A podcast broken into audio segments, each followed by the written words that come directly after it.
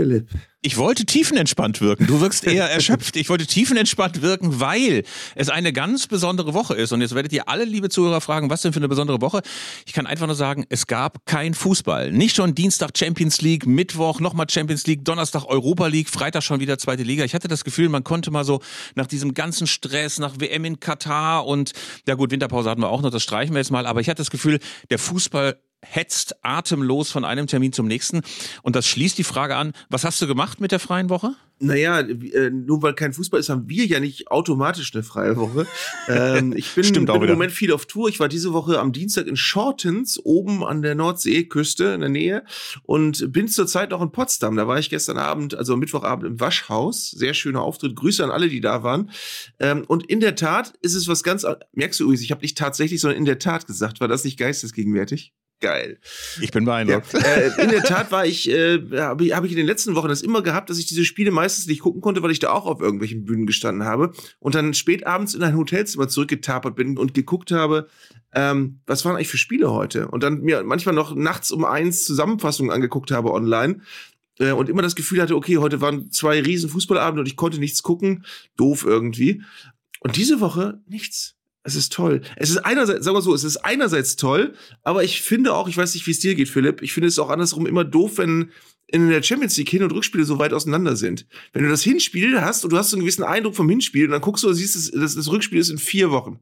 Das ist doch Kacke. Ja, das ist tatsächlich so. Ich habe jetzt mal tatsächlich gesagt äh, und äh, stelle mal fest, dass ich mir immer wieder ins Gedächtnis rufen muss. Oh, guck mal, PSG spielt ja noch gegen Bayern und das erste Spiel ist ja 1-0 ausgegangen und so weiter. Also so ganz das Gelbe vom Ei ist diese entspannte Woche auch nicht. Aber ihr könnt euch freuen auf eine ausgeruhte Folge Zeigler und Köster, in der wir über ganz unterschiedliche Clubs reden werden. Über den VfB Stuttgart, über den FC Schalke, über Bayern, über Dortmund, über Union und über den belgischen Traditionsclub Tor Waterschei. Wir freuen uns drauf.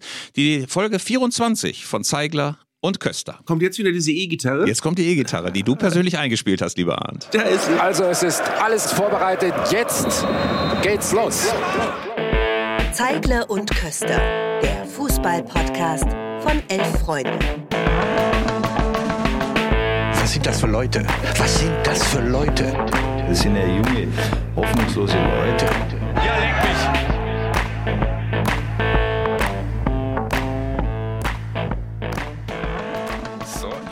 Philipp, ich bin hilflos. Ich habe immer um diese Zeit im Jahr, ähm, und ich muss das ja auch in meiner Sendung wöchentlich beh behandeln, muss, müssen wir überlegen, ist gerade eigentlich irgendwas spannend oder nicht.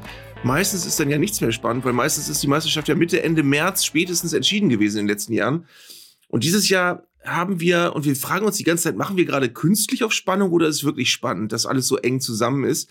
Ähm, und gefühlt ist es so, ähm, dass die Bayern zwar äh, bedrängt wurden, aber in den entscheidenden Spielen gewinnen sie dann halt locker 3-0 gegen Union Berlin.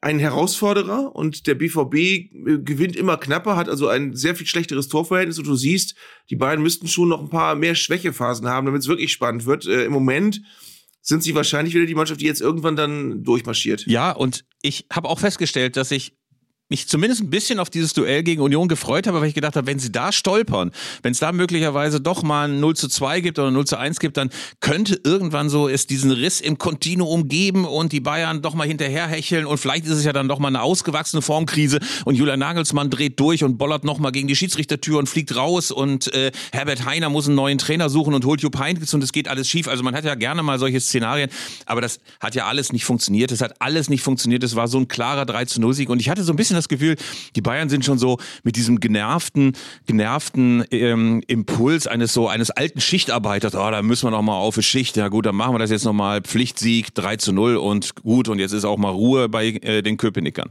Aber ist das nicht auch so eine Gesetzmäßigkeit der Bundesliga, dass immer, wenn du denkst, die Bayern haben äh, auch am besten noch in der Allianz Arena ein Spiel gegen eine Mannschaft, der, der, die, die, die ihnen direkt im Nacken sitzt. Ähm, das kann mal Leipzig gewesen sein, das kann mal der BVB gewesen sein. Diese Spiele gehen dann immer 4 zu 0 oder 4 zu 1 oder so aus, wenn du wirklich vorher ein riesen Medienthema draus machst. Und du siehst nach 20 Minuten, nee, das wird heute leider überhaupt nicht spannend. Das wird leider überhaupt nicht spannend. Und so war es gegen Union. Ähm, ich habe noch mit Union-Legende Ronny Nicol, der ähm, um die Jahrtausendwende bei Union gespielt hat, nochmal gefragt, der auch im Stadion war, wie er so, das gesehen hätte. Und der sagte auch, er wäre so ein bisschen überrascht gewesen, wie verzagt die Unioner aufgetreten wären. Da hätte es schon ein ganz kleines bisschen mehr Selbstbewusstsein gebraucht, ein bisschen mehr Impuls. Jetzt hauen wir sie mal weg. Äh, aber da war möglicherweise der FC Bayern auch zu entschlossen. Und woran man ja auch so ein bisschen merkt, dass das alles eine künstliche Spannung ist, das äh, sieht man daran, dass im Boulevard schon wieder so lustig künstliche Themen hochgejazzt werden. Jetzt sind ja gerade im Fokus der Kritik die beiden Herren Leroy Sané und Serge Gnabry. Da las ich heute Morgen äh, den wunderbaren Satz, äh, Sané und Gnabry sollen sich was schämen. Okay, warum als ob genau? das keine Erwachsenen, ja, äh, äh, als ob es keine erwachsenen Spieler wären, sondern irgendwie Zwölfjährige, die in der Benimmschule einen haben fahren lassen. Ähm, der Tenor ist, ähm, Beide hätten jetzt äh, doch äh, dafür gesorgt, äh, dass sie den Stammplatz verloren haben. Äh, Zitat, der eine fliegt zwischen zwei Spielen nach Paris, der andere verpasst die Busabfahrt zum Bundesligaspiel. Frage der Bildzeitung, geht's noch? Und da habe ich dann irgendwie gedacht, ey, mal eine Busabfahrt zum Spiel, das wäre früher noch nicht mal eine Randnotiz im Klassenbuch äh, gewesen in den 80ern und 70ern. Und jetzt ein Riesenaufreger und als Indiz für die große Arroganz von Leroy Sané. Also habe ich gedacht, ey, was sind das für künstliche Konflikte? Ja, aber bei diesem Spitzenspiel hast du auch wieder gesehen, auch so eine schleichende Entwicklung der letzten Jahre. Wir haben ja schon mal darüber geredet, dass du früher vor der Saison immer mehrere Meisterschaftsanwärter hattest, was wir ja nicht mehr haben. Ähm, und mittlerweile ist es aber so, mittlerweile hast du ja auch nicht mal mehr diese Situation, dass du den Verfolgern der Bayern äh, irgendwann aufs Brot schmierst, ey, jetzt sagt doch endlich mal, dass ihr Meister werden wollt. Ähm, es ist doch jetzt egal, ob Dortmund oder Leipzig sagen, dass sie Meister werden wollen. Das würden die doch jetzt in der jetzigen Situation auch gar nicht tun. Also auch das würde jetzt schon komisch rüberkommen. Und bei Bayern gegen Union, die wirklich, die waren ja punktgleich.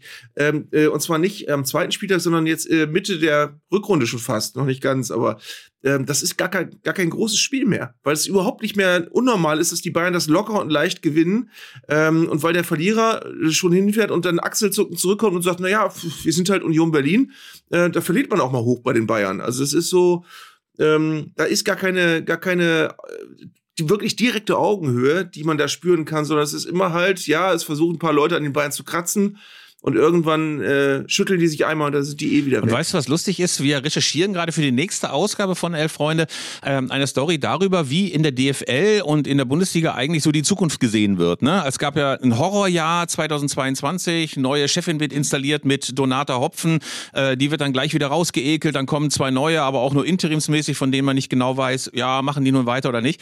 Und das Lustige ist, mit wem du auch sprichst, jeder sagt, das eigentliche große Problem, und jeder weiß es, aber niemand redet so richtig drüber, ist die Dominanz der Bayern. Du hast keine Spannung mehr im Titelkampf und jeder weiß, dass das ein Problem ist, inklusive der Bayern. Auch Oliver Kahn, auch Herbert Heiner, auch Hasan Salihamidzic und sämtliche Finanzplaner beim FC Bayern wissen, das ist geschäftsschädigend. Aber der FC Bayern tut einen Teufel dran, irgendwie jetzt über Geldverteilung zu reden. Alle anderen sind irgendwie auch noch zufrieden, weil sie doch noch genügend Geld kriegen und keiner redet darüber, dass das ein unhaltbarer Zustand ist. Ich bin mal gespannt, wie die sich da rausringen wollen.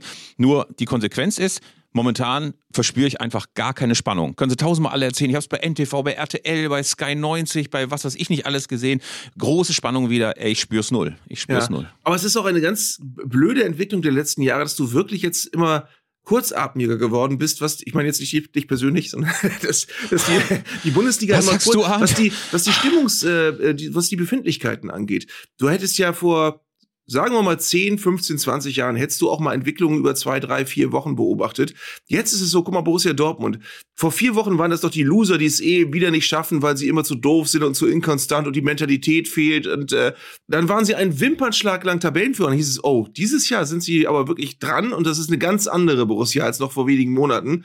Und jetzt äh, haben sie die Tabellenspitze dann leider nur, oder aus, aus Dortmunder Sicht leider nur über Nacht gehabt. Ähm, und jetzt sind die Bayern wieder vorne. Jetzt heißt es, ja, aber die sind trotzdem viel zu schwach, um die Bayern ernsthaft zu gefährden. Das ist aber die gleiche Borussia seit äh, sechs, acht, zehn Wochen, die jetzt im Moment nur eine Serie hingelegt hat und die wird auch nochmal ein Spiel verlieren diese Saison und dann wird sie mal wieder vier Spiele gewinnen.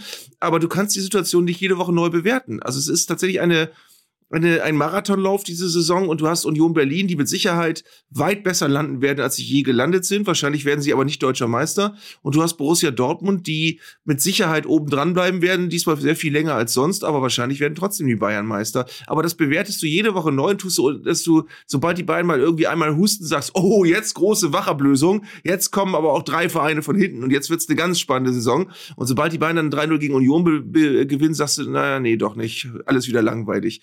Also das ist schon komisch. Union Berlin hat auch äh, Lehrgeld zahlen müssen, nicht nur auf dem Spielfeld, wo sie 13-0 verloren haben. Ich dachte vor allen Dingen so, als es schon zur Halbzeit 13-0 stand, das gibt jetzt eine richtige Klatsche. Aber auch da ist der FC Bayern fies. Also sie hätten sie auch 6 oder 7 oder 8 zu 0 äh, nach Hause schicken können. Aber es ist wie so ein der Frosch, der im heißen Wasser so langsam äh, im lauwarmen und dann heißen Wasser immer so äh, äh, verköchelt und nicht merkt, wie schlimm es ist. Es äh, war irgendwie noch eine größere Demütigung, dass sie es beim 13-0 gelassen haben, weil der Subtext war, wir könnten auch noch anders, liebe Freunde, aber wir lassen euch noch mal davonkommen. Ähm, und die Unioner haben auch nochmal Lehrgeld gezahlt, und zwar im Internet, äh, dass man es mit Ironie nicht versuchen sollte. In, ähm, kurz vor dem Anpfiff gab es nämlich einen Post im Kurznachrichtendienst im Weltumspannenden. Da stand einfach ähm, unter einem Bild oder einem Kurzfilm äh, der beleuchteten ähm, Kabineneingangshalle äh, da beim FC Bayern stand Easy Win, also werden wir schon locker gewinnen. Ey, und anstatt das als das zu sehen, was Ironie ausmacht, denn ey, das ist das schwerste Saisonspiel, ey, hoffentlich kommen wir da mit einem Punkt durch oder vielleicht gewinnen wir. Also das als Ironie zu erkennen, entblödeten sich hunderte, tausende Bayern-Fans hinterher nicht, dann drunter zu schreiben, ja, war wohl nix, ne? Oder Satz mit X oder ey, wie arrogant kann man sein? Hat ja wohl nicht geklappt. Schlecht gealterter Tweet. Also da frage ich mich, müssen wir uns von dem Konzept Ironie im Fußball komplett verabschieden oder soll man es immer wieder versuchen? Soll man immer wieder sagen, Leute, war vielleicht gar nicht so ernst gemeint? Ich, äh, ich bin ein bisschen ratlos. Ja, äh, ich, aber das liegt daran, dass der Fußball äh, auch so funktioniert. Eigentlich, er, einer, eigentlich wahrscheinlich schon immer so funktioniert, aber jetzt noch viel mehr als früher, wenn du so auch wieder das Böse, also die Kommentare in, in, in, auf Facebook oder sonst irgendwo liest unter irgendwelchen Artikeln über Fußballspiele, ähm, da, das ist ja auch meistens komplett ironiefrei. Also es ist ja der große Feind der Feingeistigkeit, was du da liest. Ähm, wenn dann irgendwie du liest, dass äh, irgendein Spieler ähm, der Bayern äh, einen Bänderriss hat oder so, dann kommen 35.000 Leute, die Hohn lachen, die sagen, ah, er hat einen Bänderriss, guck mal, Bayern-Spieler hat trotzdem Bänderriss. Mit solchen Leuten kannst du ja nicht über Ironie sprechen. Also ähm, das, das ist einfach, das sind zwei verschiedene Welten. Und ich glaube gerade, dass wirklich viele, viele Medienabteilungen da ein großes Problem haben, dass sie eigentlich immer überlegen, wir, wir machen was Lustiges. Ähm, und äh, du kannst sicher sein, was immer du um die Ecke denkst, kommt äh, die meisten Leute oder viele Menschen machen eben diese Ecke nicht mit. Die gucken sich das an, nehmen Wort für Wort und merken dann äh, nicht, dass es wirklich möglicherweise äh, übertragen oder ironisch gemeint war. Ich möchte dich tauschen mit den Medienabteilungen von Bundesligisten. Ich glaube, das ist ein schwieriges äh, Brot. Ja, und ganz prinzipiell stellt man fest, dass Fans, gerade was den eigenen Club angeht, extrem humorlos sind. Es gibt zum Beispiel bei meinem Heimatverein äh, eine etwas schimmelige Vereinshymne. Es gibt ja viele Clubs, die richtig geile Hymnen haben, aber unsere, das ist irgendwie so ein, so ein Dorfdisco-Sänger, billiger Beat darunter und der Text ist auch zum Abgewöhnen. Ähm, Aseptisch, musst du auch mal wieder sagen. Ja, äh, in, in, ja, es ist noch nicht mal aseptisch, sondern es ist, äh, glaube ich, irgendwann mal in den 90er Jahren oder in den Nullerjahren, als Rüdiger Lamm ein bisschen Geld übrig hatte, dann so eine Billig-CD produziert worden und erstaunlicherweise äh, ist unter diesen ganzen Geschmacklosigkeiten, die, die damals produziert wurden, das offizielle Vereinslied rausgekommen. Auf jeden Fall gibt es da die ganz kurze Passage, in der gesungen wird, wir sind die besten Fans der Welt. Und dann denke ich immer, das kann man ja nur ironisch auffassen. Also ich bin ja immer wieder beeindruckt von den vielen Leuten, die mit Arminia mitfahren. Und ey, das ist eine gute, eine gute Fanszene. Also kannst du gar nichts gegen sagen. Ähm, gibt's alles: Ultras, Hooligans, normale Fans, Kuttenfans, Mitläufer, Meckerrentner. Also es ist, eine Tip-Top-Szene. Und gut so, also ich würde mal sagen, wenn ich uns jetzt in einer ewigen Bundesliga-Fantabelle einordnen würde, würde ich uns mal optimistisch so auf Platz 14, 15. Abstiegsgefährdet, aber trotzdem erst Liga einordnen. Ey, aber die besten Fans der Welt, also ich meine, die sind, die gibt's vielleicht in Casablanca oder bei Boca oder ey, vielleicht sogar in Deutschland Schalke oder sowas, aber doch nicht Arminia, ne? Und wenn du dann sagst, naja, also die besten Fans der Welt ist vielleicht ein bisschen übertrieben, dann hast du dann sofort 500 knotige Ostwestfalen, die sagen, ey, wir sind die besten Fans der Welt. Bist du kein richtiger Fan oder was? Und das finde ich dann manchmal so ein bisschen, ein bisschen anstrengend. Ein bisschen anstrengend. Ja, vor allem nach, nach was bemisst sich das, ob man zu den besten Fans der Welt oder der Liga oder so gehört? Das wird ja äh, in 16 von 18 Bundesliga-Stadien gefühlt äh, immer wieder vorm Spiel gesagt, äh, und jetzt ein Willkommen an die besten Fans der Liga. Und dann drehen alle durch vor Freude, weil sie sich so freuen, dass sie die besten Fans der Liga sind. Ähm, das ist, ich, ich glaube, es ist viel, viel wichtiger, dass du als Fan was Eigenes hast, dass du eine Individualität hast, dass du dich identifizierst mit deinem Verein und nicht überlegst, sind wir jetzt eigentlich besser als die Fans vom MSV Duisburg oder sind wir besser als die Fans von Kaiserslautern oder äh, was, was, das bringt ja nichts. Und auch das ist ein Punkt, den muss, den, den kann man nur ironisch sein, also sehen. Also wenn du den ironiefrei siehst, hast du verloren. Und manchmal denke ich so, es wird immer gespottet über Auswärtsblöcke, in denen nur so 50 Leute sind oder 100 Leute sind. Und natürlich ist das beschämend, wenn irgendwie die Presseabteilung von, von, von RB Leipzig da jetzt den Kriegen Max macht und Ralf Rangnick sagt, also wir werden ja immer die allermeisten Fans dabei haben und dann sind an einem Sonntagabend 300 RB-Fans in Gelsenkirchen oder in Dortmund. Aber manchmal denke ich so, wenn du so einen kleinen Club hast, wie Sandhausen oder Heidenheim. Und dann hast du an einem Sonntagabend oder an einem, an einem Freitagabend 100 Leute aus Heidenheim in Bielefeld oder aus Sandhausen in Bielefeld, dann denke ich, ey, diese 100 Typen, die nicht in einem großen Block mitfahren und die nicht das tolle Erlebnis haben, dass du 500 Pkw auf der Autobahn in Richtung Bielefeld hast, wo du immer hupen kannst und deinen Schal raushalten kannst. Und die sind trotzdem da und machen sich gerade, um mal in diesem, diesem, diesem Fanslang zu bleiben, das nötigt mir genauso viel Respekt ab, wie wenn du mit 8000 Schalkern oder 15.000 Magdeburgern in, in Hannover bist. Ja, guck mal, aber Philipp, das ist doch jetzt ein interessanter Moment oder auch eine interessante Gelegenheit, dass wir mal gemeinsam überlegen, was macht denn eigentlich einen guten Fan aus? Das ist immer gefährlich, weil du natürlich immer in diesen äh, ich, ich finde auch immer schwierig, Fans gegeneinander auszuspielen und zu sagen, du bist ja gar kein richtiger Fan, weil ich bin ja ein richtiger Fan. Aber es gibt ja trotzdem so Eigenschaften, die man bei Fans äh, eigentlich grundsätzlich sympathisch findet und Eigenschaften, die man eigentlich eher störend empfindet. Was man immer, äh, wir können ja mal so ein paar Punkte reinwerfen. Natürlich Vereinstreue. Natürlich sind Fans schon dann eher äh, als Fans äh, etwas mehr dabei, wenn sie nicht ähm, aufhören hinzugehen, sobald der Verein äh, unterhalb von Platz sieben steht oder so. Äh, also Vereinstreue und, und eine gewisse Leidensfähigkeit sind sicherlich wichtig, eine Identifikation mit dem Verein, die auch nicht wackelt, wenn mal ein anderer Verein äh, plötzlich zwischendurch äh, scheinbar erfolgreicher ist.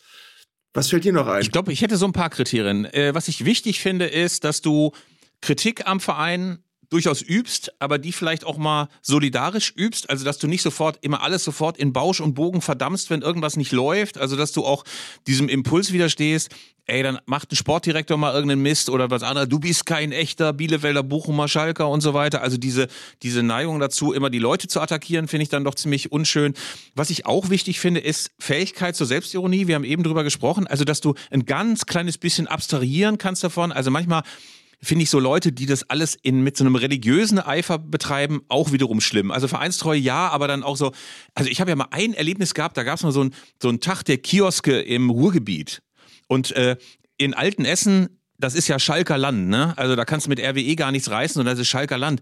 Und dann werde ich irgendwie nie vergessen, wie die Kioskbesitzerin, wo ich da war, da gab es dann so ein kulturelles Programm, die hatte, ähm, ähm, die war Schalkerin und machte ihre Zigarettenschachtel auf und stellte fest, äh, und wurde ganz bleich und zog schnell eine Zigarette raus und äh, zündete die an und meinte, was hattest du denn? Und meinte sie, ja, da waren noch äh, neun Zigaretten drin und ich habe nie neun Zigaretten in der Schachtel, weil mich das an BVB erinnert, von wegen BVB 09. okay. Da habe ich dann gedacht, das ist, äh, äh, das fand ich an der jetzt so ganz lustig, aber insgesamt fand ich so religiösen Eifer ein bisschen schwierig. Also wenn du nichts gelten lässt, wenn du die Leute nur noch mit Hass verfolgst, die irgendeinem anderen Verein angehören, äh, das finde ich dann auch ein bisschen anstrengend. Und was ich vielleicht auch noch eins wichtig finde, ist, dass du, was das, das hast du eben ja auch schon gesagt, diese Vereinstreue einfach durchziehst. Ne? Also ich finde diese Leute so schlimm, die sagen, ja, erste Liga tue ich mir bei ähm, Arminia, MSV, Bochum oder wo auch immer an, aber zweite Liga, nee, lass mal stecken. Ich finde, das musst du durchziehen bis Regionalliga, Oberliga, Verbandsliga, ganz egal. Wir haben jetzt ein ganz schwieriges und komplexes Thema anklingen lassen zwischen den Zeilen. Lass uns da mal drüber reden. Ich finde, ähm, du hast eben erwähnt, Fans dürfen und sollen natürlich auch kritisch sein. Das ist richtig. Aber wie, wie hältst du es? Das finde ich als, äh, als Stadionsprecher dann auch ein ganz wichtiges Thema und ein schwieriges Thema. Wie hältst du es damit, dass es Fans gibt, die ihr Kritikbewusstsein manchmal dazu benutzen, während eines Spiels die eigene Mannschaft eigentlich bewusst zu schwächen, weil sie irgendwie so sauer sind, dass die Mannschaft schon wieder zu verlieren droht, dass sie anfangen, einzelne Spieler auszupfeifen der eigenen Mannschaft. Oder dass sie anfangen, ähm, wie wir das auch in den letzten Wochen diktiert, äh, diskutiert haben, nach dem Spiel die eigenen Spieler quasi zu bedrohen. Ähm, das machen die ja auch aus Herzblut heraus und weil sie sich eben für wirklich beinharte Fans halten und weil sie sich viel mehr für Fans halten, als äh, die Spieler der Mannschaft äh, zum Verein gehören, aber das schwächt ja den eigenen Verein. Also dafür, damit verbesserst du ja keine Performance, ähm, gerade während des Spiels nicht. Und solchen Leuten sage ich dann ganz oft, ey, du kannst echt, du kannst jeden Spieler abgrundtief scheiße finden und du kannst auch die Vereinsführung auf Bausch und Bogen verdammen. aber macht das doch nach dem Spiel in der Kneipe und sorgt doch nicht während des Spiels für eine Stimmung, die es schwieriger macht, äh, in einem engen Spiel die Kurve noch zu kriegen. Das ist doch eigentlich das, was dann alle wollen, die da im Stadion sind. Ich habe oft das Gefühl, dass in solchen Situationen Spieler, Funktionäre, Trainer oft Blitzableiter sind. Da kommen Leute ins Stadion, die schon totalen Frust haben wegen irgendwas und jetzt muss wenigstens dieses Spiel hinhauen, jetzt muss dieses Spiel gewonnen werden, ey, drei Punkte im Abstiegskampf oder im Titelkampf, das muss jetzt einfach hinhauen. Und wenn es dann nicht funktioniert und wenn du dann einen Spieler hast, der möglicherweise einen Fehler macht, der einen Stockfehler macht, der nervös ist, der als Torwart dann, äh, dann nicht richtig den Ball fängt, dann habe ich das Gefühl, dann entlädt sich alle Wut, die die in sich haben und die ganze Aggression, die die in sich haben, dann nur auf diesem Spieler und diesem Funktionär. Äh, das finde ich unschön. Das finde ich unschön. Ich finde, man kann mal pfeifen. Ich finde auch, dass du mal äh, durchaus deinen Unmut loswerden lassen kannst, aber alles in Maßen. Also ich bin das ist auch wiederum kompliziert, weil ich ja eigentlich ein Fan bin von Eruptionen im Stadion. Weißt du, ich finde ja ohnehin, dass der Fußball heutzutage wahnsinnig glatt gebügelt ist, dass ganz, ganz viel, was früher noch so naja, unter proletarischen Ungehorsam viel heutzutage gesagt wird, das macht man aber nicht mehr. Da geht es jetzt nicht um rassistische Beleidigungen, um Gottes Willen, aber so, ey, so Beschimpfungen, ne? Da hast du ja heutzutage immer schnell ein, schnell ein, ähm, selbst wenn du das nicht gegen den eigenen Spieler oder so wendest, äh, wo die Leute sagen, das geht aber nicht. Ähm, ich, also, also eine gewisse gepflegte Pöbelei gehört ja dazu im Stadion. Aber Absolut. ich finde, wenn du dir, also wenn du dir dann nur so Leute ähm, rausguckst, Sündenböcke in der eigenen Elf, das finde ich, also das finde ich echt oft widerlich, aber das hat sich auch, finde ich, bisschen eingeschlichen und das ist nochmal ein Kriterium, was ich festmachen würde bei Anhängern, dass die nicht so Konsumenten sind. Ich glaube, das Aller, Allerwichtigste, ähm, was ein Fan mitbringen muss, ist, das Selbstbewusstsein, dass er Teil des Spiels ist. Dass er mhm. nicht ein Konsument ist, der sich eine Karte kauft, der sagt, hier für 40 Euro will ich aber auch vier Tore sehen und eine Stimmung sehen und da sollen die Leute mal eine Choreografie machen und ich muss schnell an meine Bratwurst kommen und an mein Bier, sondern dass die Leute sagen, dass ich hier bin, ist wichtig. Das hat mir Volker Goll von Kickers Offenbach gesagt. Ich habe ihn mal gefragt, warum gehst du eigentlich immer noch zu Kickers Offenbach? Die spielen so oft beschissenen Fußball. Ey, das ist immer wieder Regionalliga, wie oft die abgestiegen sind. Und dann hat Volker kurz gestutzt und gesagt, ja, weil ich das Gefühl habe, dass es einen Unterschied macht, ob ich da bin oder nicht. Es ist ein Unterschied, ich werde gebraucht, es ist wichtig, dass ich da bin.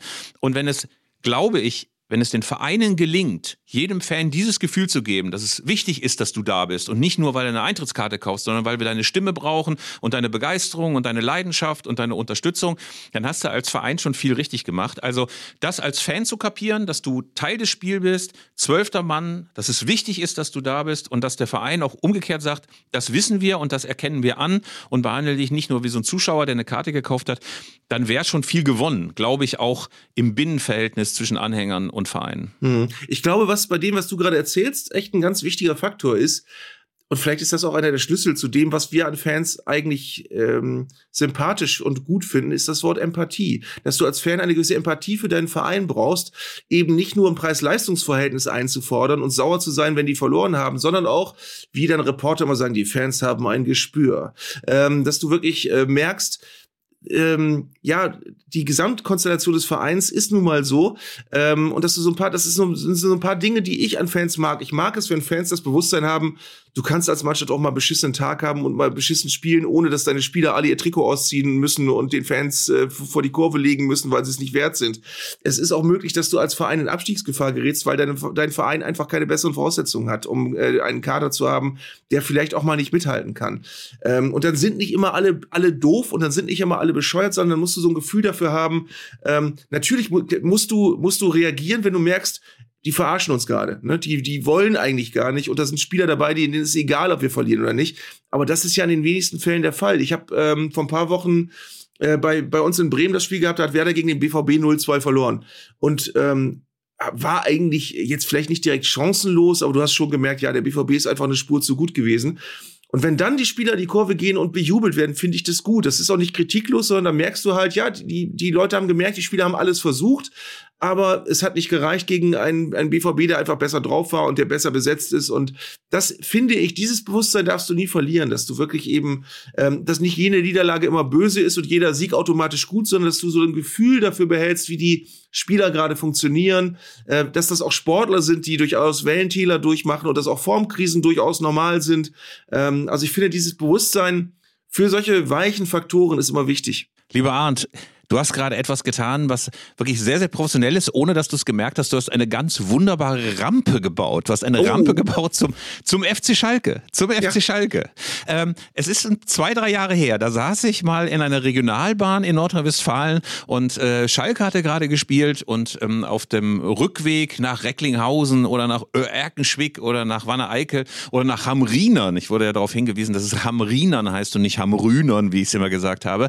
Da war ein Schalke-Fan in dieser Regionalbahn und sang an Helene Fischer angelehnt den kleinen Song Erwartungslos durch den Tag, das ist, was Schalke mit dir macht. Das fand ich sehr, sehr schön. Erwartungslos durch den Tag, das ist, was Schalke mit dir macht. Das war in den letzten Monaten oft das Motto der Königsblauen. Jetzt ist aber was ganz Besonderes passiert. Äh, obwohl die Tabellen letzter sind, obwohl die naja, bis auf die 3-0-0 und das 2 1 gegen Stuttgart echt eine fürchterliche, fürchterliche Saison spielen, wo sie nie ins Tor getroffen haben, hat man das Gefühl, es gibt einen Schulterschluss zwischen Mensch und Fans. Und wir haben jemanden gebeten, uns das mal zu erklären, was da eigentlich passiert ist. Und das ist, möchte ich mal sagen, fast unser Lieblingsschalker, oder?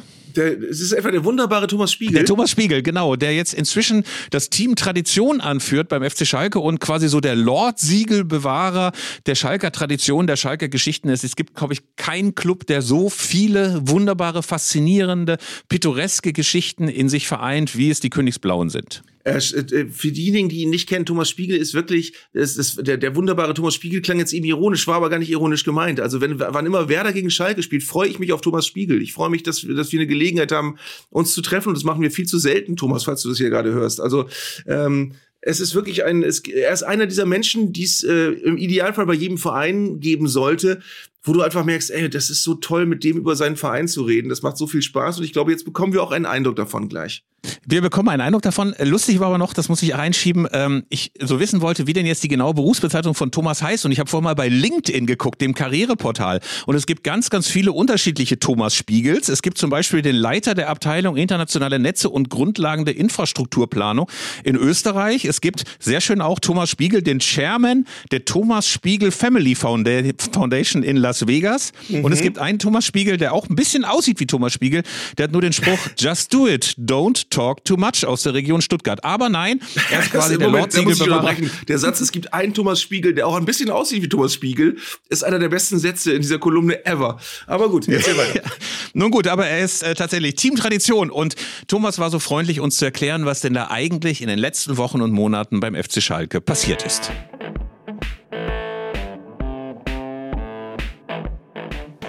Seit dem Bundesliga-Abstieg vor zwei Jahren hat auf Schalke ein sehr wohltuender Realismus Einzug gehalten.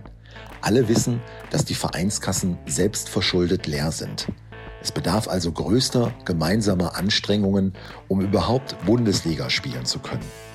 Und sinnbildlich dafür war eine Aktion rund um das Abschlusstraining der Mannschaft vor dem ersten Pflichtspiel im neuen Jahr. Damals wurde der letzte verbliebene Flutlichtmasten im Parkstadion wieder in Betrieb genommen. Für uns eine sehr emotionale Sache. Viele Fans waren anwesend und zum Abschluss hat der Capo der Ultras Worte an die Mannschaft gerichtet. Und er hat das formuliert, was wirklich alle Schalker unterschreiben würden. Dass wir der Mannschaft alles verzeihen, nur eines nicht, wenn sie nicht alles gibt. Und diese Worte, schon oft gesprochen, bestimmt auch bei vielen Vereinen, sind aber auf offene Ohren gestoßen. Wir haben wirklich den Eindruck, dass diese Mannschaft alles gibt, dass sie alles möglich machen will, damit wir doch noch drin bleiben. Deswegen war der Sieg gegen den VfB Stuttgart natürlich besonders schön, weil es endlich mal den verdienten Sieg gab. Aber die Unterstützung, der Groove, der war genauso da in den Heimspielen, wo es 0 zu 0 gegen den VfL Wolfsburg oder 0 zu 0 gegen den 1. FC Köln hieß und auch beim 0 zu 0 bei Borussia München-Gladbach. Der Engländer würde dazu sagen, One Nation under a Groove. Wir Königsblauer sagen dazu, das ist mein Schalke. Was da auffällt, ist tatsächlich, dass manche Vereine für eine Selbstfindung und für einen Schulterschluss wirklich mal einen Abstieg brauchen oder jedenfalls so richtig einen an die Backe. Ich glaube, der HSV ist auch gerade in so einem Prozess. Also ich glaube, wenn die wieder aufsteigen, äh, bringen die eine Euphorie mit, die es in Hamburg äh, vor dem Abstieg 20, 30 Jahre so fast nicht gab. Ähm, Kaiserslautern ist gerade dabei, sowas zu entwickeln. Ähm, und Schalke eben auch, aber Schalke erst durch diesen furchtbaren Abstieg vor zwei Jahren, der ja wirklich mit Pauken und Trompeten war. Ich musste neulich dran denken, und da sind wir auch jetzt wieder beim, bei der, beim Rück, bei der kurzen, beim kurzen Rückgriff zum Thema Fans. Ich habe letzte Woche ein Interview mit Ralf Fährmann gesehen. Ähm, der ja wieder am Tor steht, äh, erfreulicherweise. Ich habe, das ist ja übrigens eine Wolte, die ich nie verstanden habe bei Schalke, dass die, diese ständigen, dieses, wir zerstören unseren eigenen Torwart und den nächsten demontieren wir aber auch nach wenigen Wochen. Äh, ich glaube, irgendwer hat ausgerechnet, dass die Schalke in den letzten ähm, drei Jahren oder vier Jahren 22 Mal ihren Torwart gewechselt haben. Also immer den einen wieder raus, einen anderen rein, neun nochmal probiert, wieder einen anderen rein. Und Ralf Fährmann ist es jetzt also wieder. Ähm, und ich musste neulich dran denken, äh, es sind ja Schalke-Fans attackiert worden äh, vor einer Woche. Äh, was natürlich ein, ein äh, Vorkommnis ist, was äh, sehr, sehr, sehr schlimm ist. Und ähm, da ist er darauf angesprochen worden. Und da musste ich aber dran denken, dass Ralf Fährmann aber zu den Spielern gehört, die vor zwei Jahren von Schalke-Fans wiederum tätlich angegriffen worden sind nach einem Spielrückkehr, nach einer Rückkehr von einem Auswärtsspiel. Wo ich dann dachte, ja, weil wir gerade über Loyalität und Fantreue und so geredet haben. Wie fühlst du dich denn als Ralf Fährmann, wenn du auf die eigenen Fans angesprochen wirst, die, dir ja nahe sein sollen, wenn du aber von deinen eigenen Fans auch schon mal äh, massiv attackiert worden bist und äh, um dein Leben laufen musstest, mehr oder weniger? Ähm, das sind eben so Sachen, die finde ich als Fan, und da ist dann eben auch das Wort Empathie wieder wichtig, dass du das Bewusstsein hast, äh, eigene Spieler wirklich äh, in Bedrängnis zu bringen, das macht man nicht. Das ist entwürdigend. Und auch wenn man sich noch so sehr über die ärgert, ähm, auch das kommt irgendwann auf einen zurück. Ähm, und äh, deswegen, also ich, äh, da hat Ralf Fährmann mir damals dermaßen leid getan, weil ich glaube, der war irgendwie in Tränen nah und ist dieser Situation so mühsam noch entkommen. Ähm, wir und, erinnern uns äh, auch noch an diese Sprachnachricht. Wir erinnern uns an die Sprachnachricht, die damals kursierte. Frag den Ralle, frag den Ralle. Also er war ja einer derer, die wirklich um die Arena geflitzt sind. Naja, zumindest nicht in Angst um ihr Leben, aber schon um die körperliche Unversehrtheit. Das war ein sehr, sehr unschönes ähm, Erlebnis und ich glaube, und da sind wir vielleicht noch bei einem anderen Punkt, der auch den FC Schalke momentan beschäftigt, es ist ganz gut, wenn man im Fußball kein allzu langes Gedächtnis hat. Also, dass ja. man sich wirklich sehr auf die Gegenwart konzentriert. Es gab nämlich die Personalie von Ruven Schröder.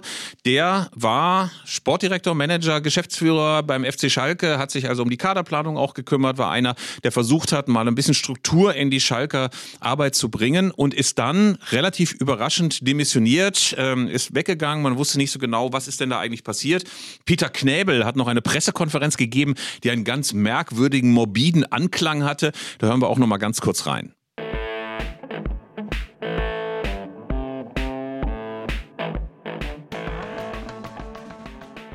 Hallo Rufen, ich bin sicher, du schaust zu, schaust uns allen auf die Finger und auf die Schreibblöcke und auf die Computer in dieser Sitzung. Und es gilt ein großes Dank, ein ganz, ganz großes Dank an, einen ganz großen Dank an Ruven und für das, was er geleistet hat. Danke für 18 hochintensive Monate voller Emotionen mit einem großartigen Erfolg, den uns keiner mehr nehmen kann. In diesem Geschäft Fußball habe ich gelernt, gibt es wenige wahre Freunde. Ich habe mal mit 25 Jahren gesagt, wenn mich an meinem 50. Geburtstag noch drei Leute anrufen, mit denen ich mal zusammengespielt habe, dann wäre ich froh. Ich habe gezählt, es waren drei. Jetzt ist einer dazugekommen. Am 18. Oktober werde ich jedes Jahr bis zu meinem Lebensende bei Ruven Schröder anrufen. Ich habe einen Freund gefunden. Naja, auch wenn Peter Knebel das nicht wahrhaben will, äh, Rufen Schröder ist quicklebendig und in dieser Woche gab es die Nachricht, dass er anfängt bei RB Leipzig als neuer Sportdirektor. Und dann kochten gleich wieder so ein bisschen die Emotionen hoch. Das kann nur nicht sein, dass du beim FC Schalke bist und danach gehst du zu RB Leipzig. Wie kann man sich mit Schalke identifizieren, wenn du hinterher zu so einem Plastikclub wie der Getränkestützpunkt aus Leipzig gehst? Ähm, das haben viele nicht verstanden. Und ähm, ich habe mich gefragt, was Manager, Funktionäre aus diesen Beispielen lernen können, weil es ist hier nicht das erste Mal. Du hast auch Max Eberl, der plötzlich äh, bei Borussia Mönchengladbach weggegangen ist und zu RB Leipzig gegangen ist. Du hast jetzt Rufen Schröder, sehr, sehr schnell demissioniert beim FC Schalke und dann bei RB Leipzig. Also die Frage ist, wie musst du dich eigentlich verhalten, damit das nicht so ein großes Problem ist, wenn du hinterher in Leipzig anheuerst, habe ich mich gefragt. Also wenn du tatsächlich gegen Vereine wie äh, RB Leipzig loslederst, dann musst du sicher sein, dass du da nie landen wirst eigentlich. Da musst du sicher sein, nee, das würde ich aus tiefster Überzeugung niemals mitmachen. Wenn du diese tiefste Überzeugung nicht hast, sondern weißt, unter bestimmten Konstellationen könnte es sein, dass das ein interessantes Jobangebot ist, dann sollte man vielleicht solche Sätze wirklich besser unterlassen. Ja, also dieses Gerede, ich meine, das ist natürlich auch so verlockend, ne? Du bist beim FC Schalke, beim ersten FC Kaiserslautern, du bist beim MSV Duisburg oder sonst irgendwo und willst mal schnell bei so einem großen Volksverein willst du willst ein paar Punkte machen? Willst du mal zeigen, hey, ich habe verstanden die Schalke DNA oder die Dortmund DNA oder die Gladbach DNA und dann erzählst du was, hier lebt der Fußball, hier ist was ganz anderes als bei diesen ganzen Plastikclubs, hier spürst du noch, wie der Fußball wirklich in jeder Ader als Blut pulsiert. Äh, und ich meine, der Teufel ist ein Eichhörnchen, am Ende landest du dann doch immer in Hoffenheim oder in Leipzig oder in Wolfsburg oder in Leverkusen oder anderswo und hast dann halt Pech gehabt, wenn du vorher so pathetisch rumgequasselt hast. Steile These, ist RB gerade dabei zu versuchen, sich Herzblut einzukaufen? Also ähm, die, die, merken die vielleicht gerade, es reicht nicht, irgendeinen gewieften Technokraten zu holen, der uns jetzt den Kader weiterplant, sondern wir brauchen wirklich ein paar Leute, die bei ihren Vereinen bewiesen haben, sie brennen für einen Verein und sie sind bereit, äh, auch auf der emotionalen Ebene für den Verein wirklich durchs Feuer zu gehen. Ähm, haben die vielleicht gemerkt, sie brauchen solche Leute? Was sind das für Leute? ich glaube, es gibt zumindest diesen Impuls, diesen großen Impuls, sich nach Oliver Minzlaff, der, möchte mal sagen, so reduziert war, so gefühlsarm war, dass man hinterher zum Kühlschrank ging, um sich aufzuwärmen, wenn man mit Minzlaff gesprochen hatte. Ähm, dann hast du jetzt jemanden wie Ruven Schröder, der das nicht nur auf Schalke, sondern vorher auch bei Mainz 05 ganz anders gelebt hat. Du hast Max Eberl, der ja ungeachtet der schlechten Presse früher eher immer so Typ Dampfkochtopf war, der sich immer schnell aufgeregt hat, auch über eigene Anhänger. Also zumindest glaube ich, dass in dieser ganzen Anforderungsprofilliste, die man hatte an neue Funktionäre bei RB Leipzig, eine Art von Emotion oder eine Art von Identifikation und von und auch eine gewisse Neigung zum pathetischen Reden sicherlich eine Rolle gespielt hat. Ich glaube aber, es ist auch eine ganz schwierige Aufgabenstellung. Das werden wir jetzt bei Max Eberl auf Sicht und bei Rufen Schröder wahrscheinlich auch verfolgen können.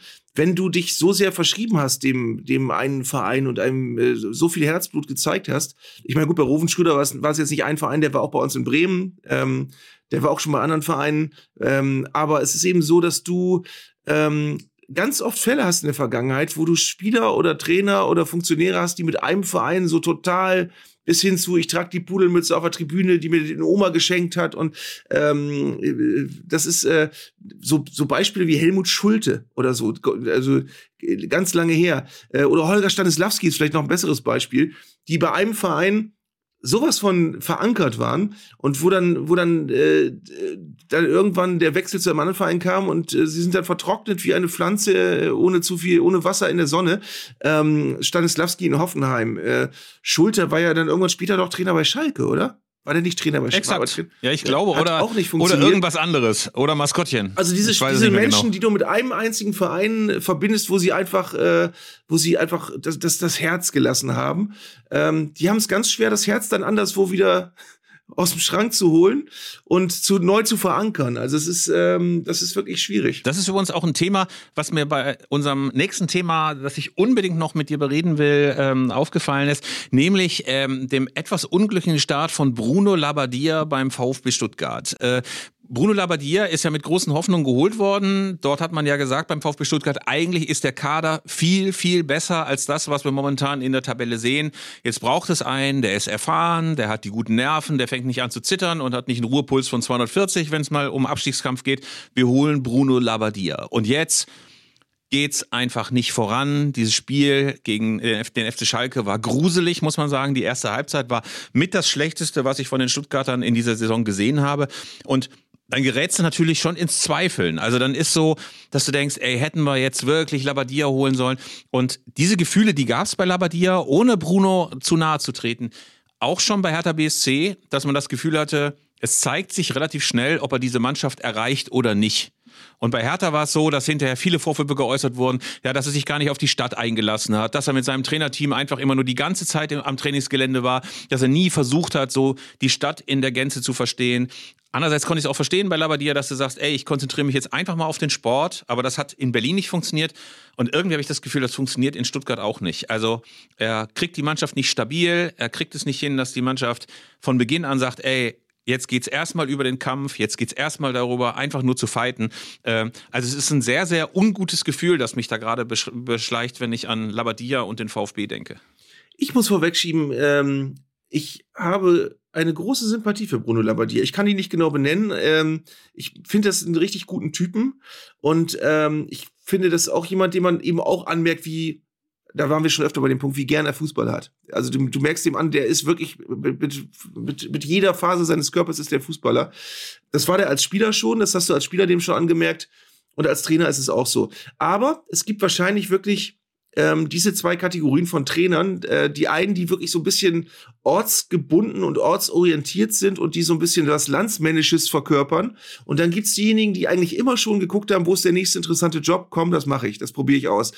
Ähm, und Bruno Labbadia ist eher die zweite Kategorie. Das ist der, der hat ja als Spieler äh, weitestgehend in Darmstadt gespielt am Anfang, dann ist er über, über äh, den HSV, oder? Hat er auch gespielt, ne? Äh, Köln glaube, auf ja. jeden Fall. Ähm, ja, HSV hat auch gespielt. Köln, ähm, das waren alles äh, Stationen, ähm, der, der war überall auch erfolgreich. Und der hat überall reingeschnuppert und hat überall Spaß gehabt. Und das ist aber heute als Trainer auch noch so. Der hat ja, was hat er nicht alles versucht? Und nirgendwo hast du das Gefühl gehabt, hier beginnt jetzt die große Bruno Labbadia-Ära. Und es kann sein, dass er in acht Jahren auch noch da ist, sondern du wusstest immer, ja, Bruno Labbadia, hast du jetzt so zwei Jahre wahrscheinlich. Ähm, und wenn es gut läuft, äh, dann, dann geht er nach zwei Jahren zum anderen Verein und wenn es schlecht läuft, müssen wir ihn entlassen. Ähm, ich weiß auch ganz genau, ich war ähm, Stadionsprecher beim Pokalfinale Bayer Leverkusen gegen Werder Bremen. Das war sein letztes Spiel als Leverkusen-Trainer.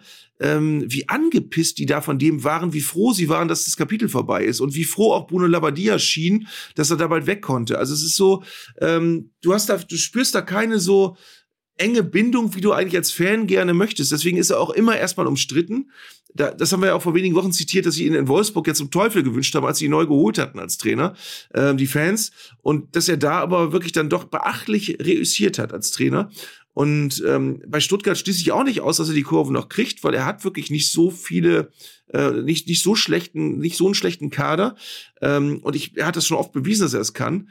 Ich hätte ihn übrigens damals in Hamburg nie entlassen, das habe ich auch schon mal gesagt. Äh, da ist er in meinen Augen zu einem völlig merkwürdigen Zeitpunkt entlassen worden, als eigentlich alles einigermaßen intakt schien.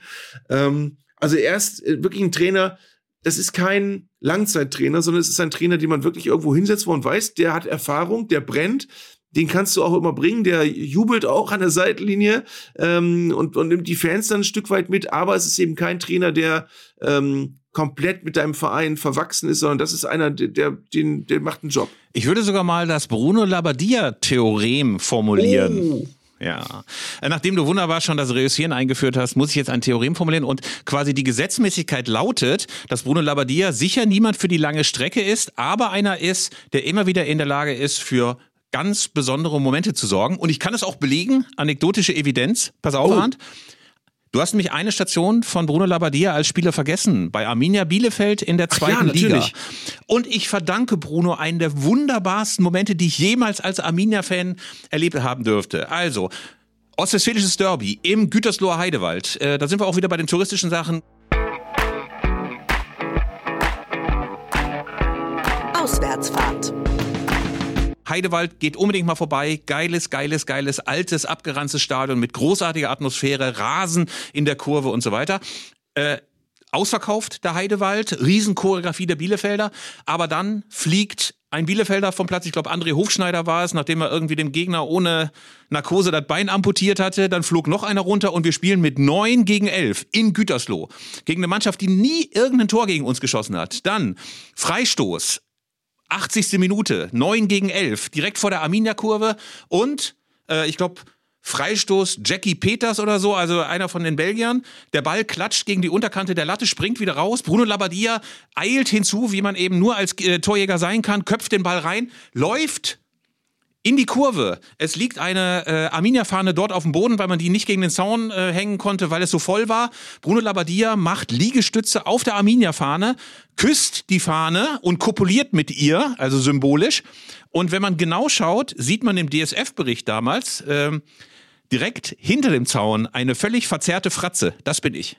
Ich war wirklich Nasenabstand 30 Zentimeter zwischen dem kopulierenden Bruno und mir und es war ein so geiles Erlebnis. Das ging dann sogar 2 zu 0 aus und ich habe irgendwann mal war ich bei Markus Lanz eingeladen mit Bruno Labbadia. Das war Oh. so eine Sendung.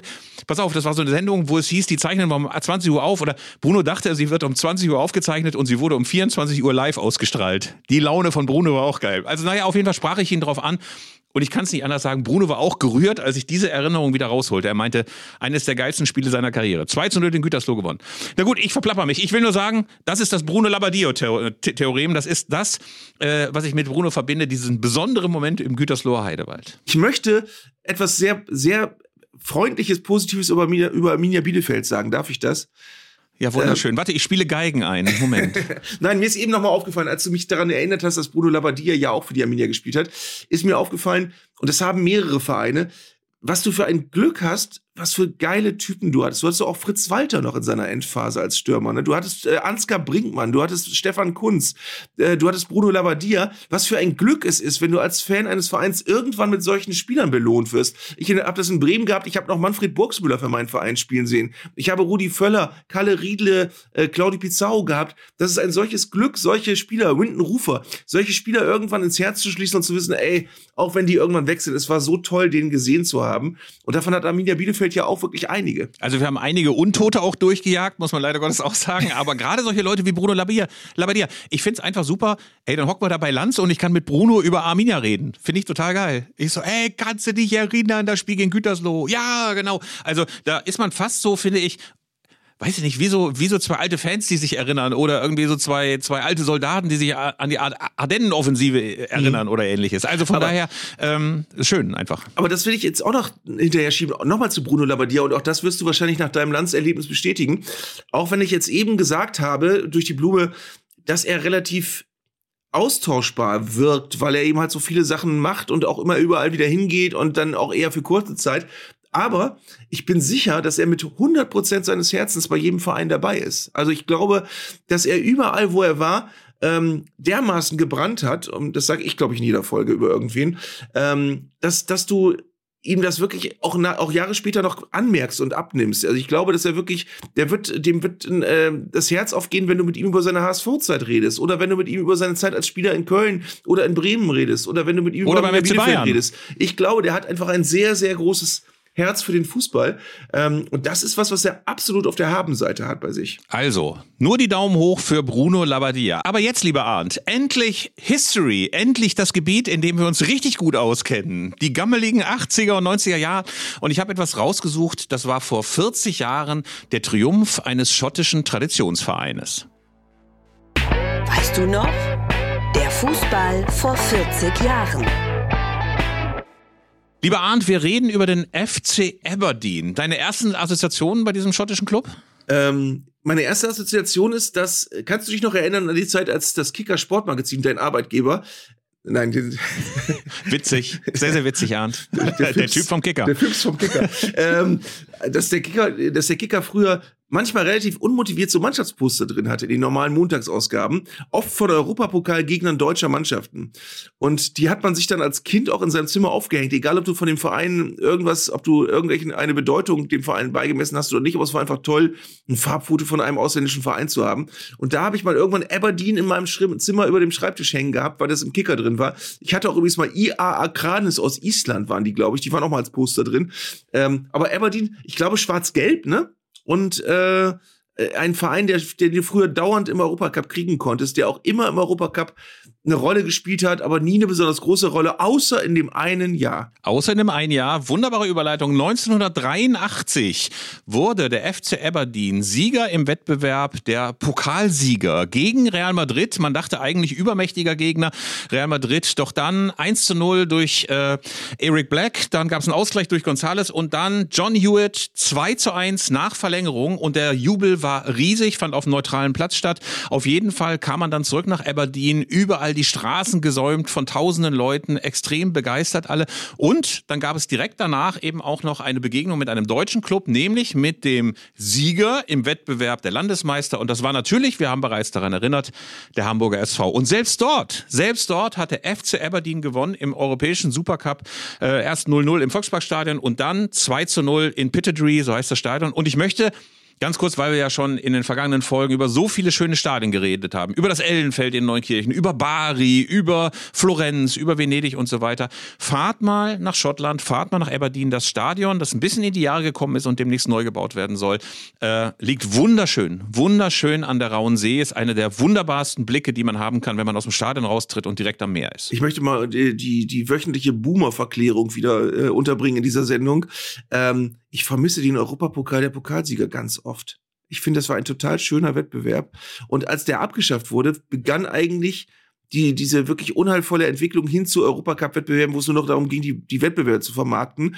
Weil wenn wir mal ehrlich sind, es gab ja früher Europacup-Wettbewerbe, die haben ja alle ihren Sinn ergeben. Im Landesmeistercup spielten wirklich nur Meister, im Pokalsiegercup spielten Pokalsieger. Dadurch war der, der, der äh, ähm, nationale Pokalwettbewerb total aufgewertet, weil du wusstest, du kommst in diesen Pokalsiegerwettbewerb, wenn du gewinnst.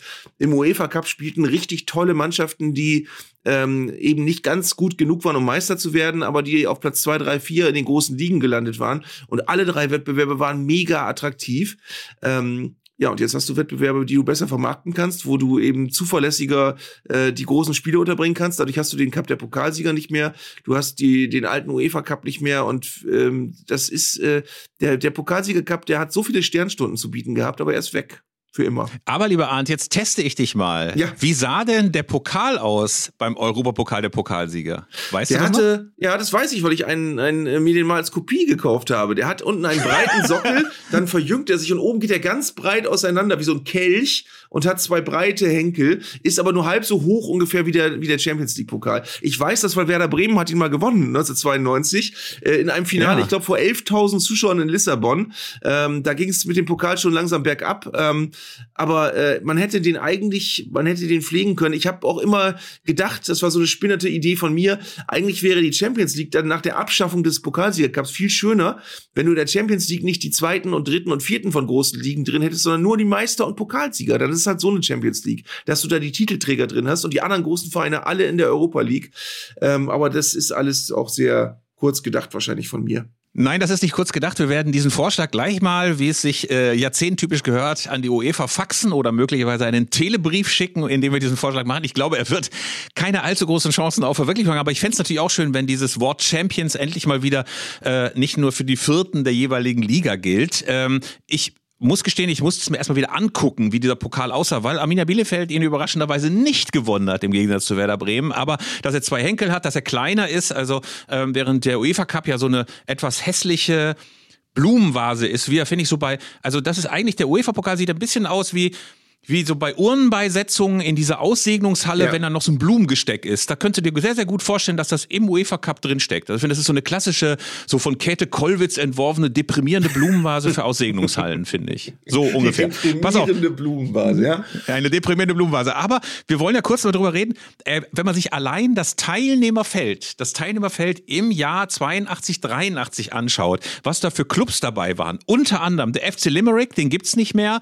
Äh, ähm, dann gibt das äh, Tor Waterschei. Gibt's nicht mehr. Das Tor war damals, das muss man den jüngeren Menschen sagen, das war ein belgischer Verein, der irgendwie immer so, der, der wurde nie belgischer Meister gefühlt, aber war immer so zweiter, dritter, vierter in Belgien. Genau, und äh, ich habe nochmal nachgeschaut, Tor steht für, also ich werde es jetzt nicht mit diesem sehr affektierten holländischen Akzent, flämischen Akzent wie Arndt vorlesen, o oder doch?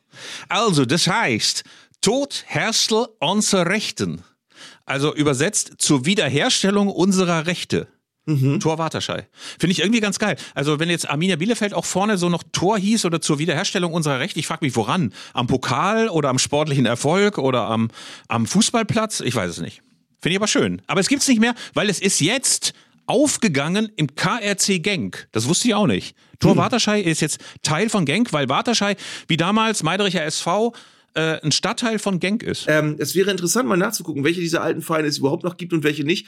Äh, ich habe, wie du wahrscheinlich auch früher, ähm, manchmal tagelang die äh, europäischen Tabellen im Kicker-Sonderheft auswendig gelernt, wo du dann ja meistens auf einen Blick hattest, wie die europäischen Ligen ausgegangen sind. Ähm, da gab es zum Beispiel auch Erotik pur diese Tabelle in Luxemburg, meistens Jeunesse Esch oben, aber dann Stade Düdelingen und Red Boys Differdingen. Ähm, die gibt's auch nicht mehr, Arndt. Die gibt's auch nicht mehr. Red nein. Boys Differdingen heißen heute FC Differdingen, wo ich frage, ey, warum nicht Red Boys? Ich finde Red Boys viel geiler als FC Differdingen. Das ist ja ein austauschbarer TSG Hoffenheim-Name. Jetzt FC Diverding, früher The Red Boys, finde ich viel, viel markerschütternd. Hat man das Gefühl, dass die so mit so Flammenapplikationen auf dem T-Shirt oder auf dem Jersey aufgelaufen kommen. Und jetzt FC Diverding austauschbar. Sehr, sehr schade, finde ich. Das war ja übrigens etwas, was es im DDR-Fußball auch überhaupt nicht gab. So dieser Hang dazu, Vereine zu bewahren oder Vereinstraditionen aufzubauen. Ich habe ja gestern hier in Potsdam auf der Bühne gestanden. Mir hat hinterher ein Fan von Erzgebirge Aue ein Buch über Wismut Karl Marx Stadt geschenkt, ein altes, äh, was ja einer der Vorgängervereine war, weil die Vereine sind ja delegiert worden von hier nach da und dann war ähm, war äh, irgendein Verein aus Rostock war dann irgendwo da und Frankfurt Oder war mal da und dann sind die ist ja quasi als wenn sie die die Vereine von ganzen Städten verpflanzt haben ähm, und ich muss auch in Deutschland ganz oft drüber denken äh, und du hast mir eben im Vorgespräch gesagt, das ist tatsächlich auch ein Wunderpunkt der Anhänger dieses Vereins. Ich hätte äh, im Leben nicht die Spielvereinigung Fürth umbenannt ähm, als als einer der ganz ganz großen deutschen Vereine der Vergangenheit. Ähm, wenn du wenn du solch eine Tradition hast, ähm, die hätte ich, du hattest dieses super Wappen mit dem Kleeblatt. Ähm, ich würde erstens Wappen nie grundlegend verändern, sondern maximal ein bisschen ästhetisch modernisieren, aber auch nur, wenn es sein muss. Ähm, und einen Vereinsnamen wie Spielvereinigung Fürth auszuradieren, der zu den ganz großen äh, des deutschen Vorkriegsfußballs gehört hat und so weiter. Wenn du diese Tradition hast, mein Gott, die musst du, auf die musst du bauen. Das ist, äh, du, du merkst heute ja ganz oft, und den Satz gibt es ja nicht zu Unrecht, dass man sich Tradition nicht kaufen kann. Äh, die Spielvereinigung Gräuter Fürth hatte diese Tradition und hat sie irgendwann ähm, durch eine Fusion weggeschenkt. Äh, ich, ich glaube, so viel Geld kannst du einem Verein gar nicht bieten, dass es das wert wäre, einen so großen Verein auszuradieren. Ja, es sind die finanziellen Nöte gewesen. Damals war es irgendwie wichtig und dann hat halt der Gschwendner, hieß er, glaube ich, der Teefabrikant aus Festenbergskreuth gesagt, da muss jetzt Gräuter Fürth auf jeden Fall rein. Man muss fairerweise sagen, es gibt viele Bestrebungen, den alten Vereinsnamen wieder zurückzubekommen und ich bin mir ziemlich sicher, dass es irgendwann diese Umbenennung auch wieder geben wird. Ähm, aber schön hört es sich nicht an. Zumal es den alten Witz dann immer gab, Kräuter Fürth und man fragte, gegen wen? Gegen wen? Dieser alte Gag, der auch nie, nie schlecht und öde wurde. Also wir haben uns auch, nachdem wir ihn 30 Mal gehört hatten, immer wieder im Fanbus darüber amüsiert. Aber wie gesagt, die werden das auf jeden Fall los. Es ist immer wichtig, dass man solche Sachen im Kopf behält. Die sind auch nicht annähernd so, so gaga, wie, wie man von außen dann immer machen will. Ich fand es zum Beispiel auch total toll, äh, dass der VfB Stuttgart es ja dann irgendwann tatsächlich hinbekommen hat, sein altes Vereinswappen wieder einzuführen, auch auf Druck der, der Fans. Ähm, ich finde es toll, dass das Stadion in Nürnberg äh, Max Morlock äh, Arena heißt. Ähm, ich finde wirklich äh, solche Sachen, die werden immer abgetan, als ist nicht so wichtig, aber die sind wichtig. Also sie sind nicht, möglicherweise nicht wichtiger als wirtschaftliche Gesundheit eines Vereins, aber sie sind so, dass man sie äh, als als Teil der Kultur eines Vereins bewahren sollte. Also ähm, das kann man nicht in jedem Fall, aber du solltest nie das Bewusstsein dafür verlieren, ähm, wie sehr das irgendwann mal ähm, fehlen wird, wenn sowas mal in Geschichtsbüchern stand und irgendwann nicht mehr drinstehen kann, weil der Verein sich da einfach komplett umgekrempelt hat. Ich muss auch sagen, dass es um jetzt noch ein einziges Mal von Arminia in dieser Folge anzufangen, ich es so unendlich schade und bedauerlich finde, ist, dass die Alm nicht mehr Alm heißt. Also für mich war die Alm der schönste Stadionname Deutschlands, der schönste Stadionname überhaupt. Äh, weißt du, ganz am Ende, Waldstadion oder mhm. Volksparkstadion oder Rheinstadion, das würde ich nicht so sehr vermissen wie Alm. Ich fand mhm. die Bielefelder Alm so wunderbar. Es hat uns von allen anderen mittelmäßigen Zweit- und Drittliga-Clubs unterschieden. Und ich weiß noch, dass das damals an einen ähm, großes verdientes Unternehmen aus äh, Bielefeld verkauft wurde, der Name, weil natürlich wieder die Kohle knapp war. Aber wenn es irgendeine Gelegenheit gäbe, irgendeine Gelegenheit gäbe, diesen Namen wieder zurückzuerwerben, ich würde auch tatsächlich per Crowdfunding oder sonst was unbedingt wieder was dazu machen, weil wie wunderschön ist es zu sagen, ich gehe auf die Alm. Das ist aber auch ein, ein, ein, ein ganz wichtiger Grundsatz im Fußball generell. Wenn du als Verein ein Alleinstellungsmerkmal hast, dann bewahre es. Ey, es gibt so viele Vereine, die haben sowas gar nicht.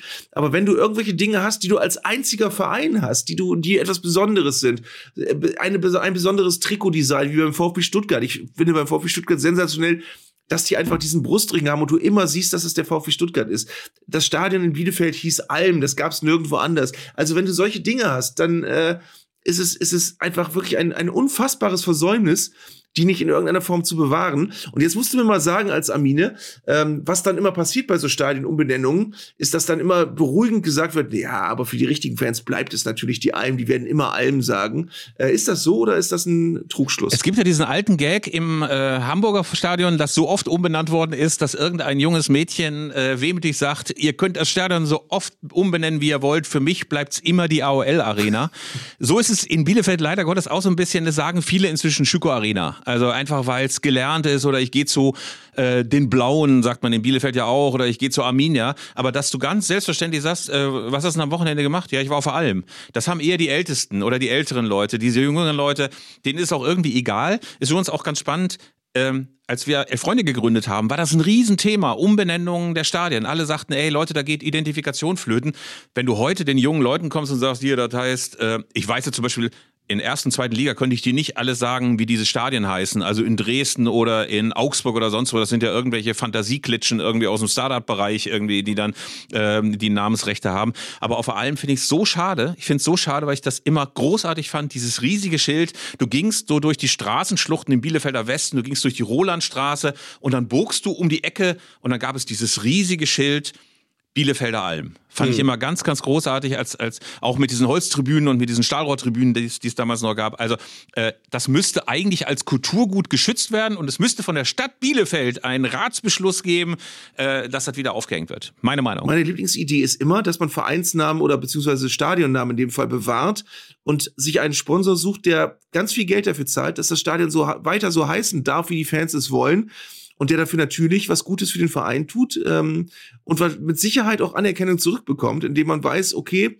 diese Firma hat jetzt ganz viel Geld bezahlt damit das Stadion weiter so heißen darf, wie, wie wir es wollen. Signal Iduna hat jetzt ganz viel Geld gezahlt, damit es wieder Westfalenstadion heißt.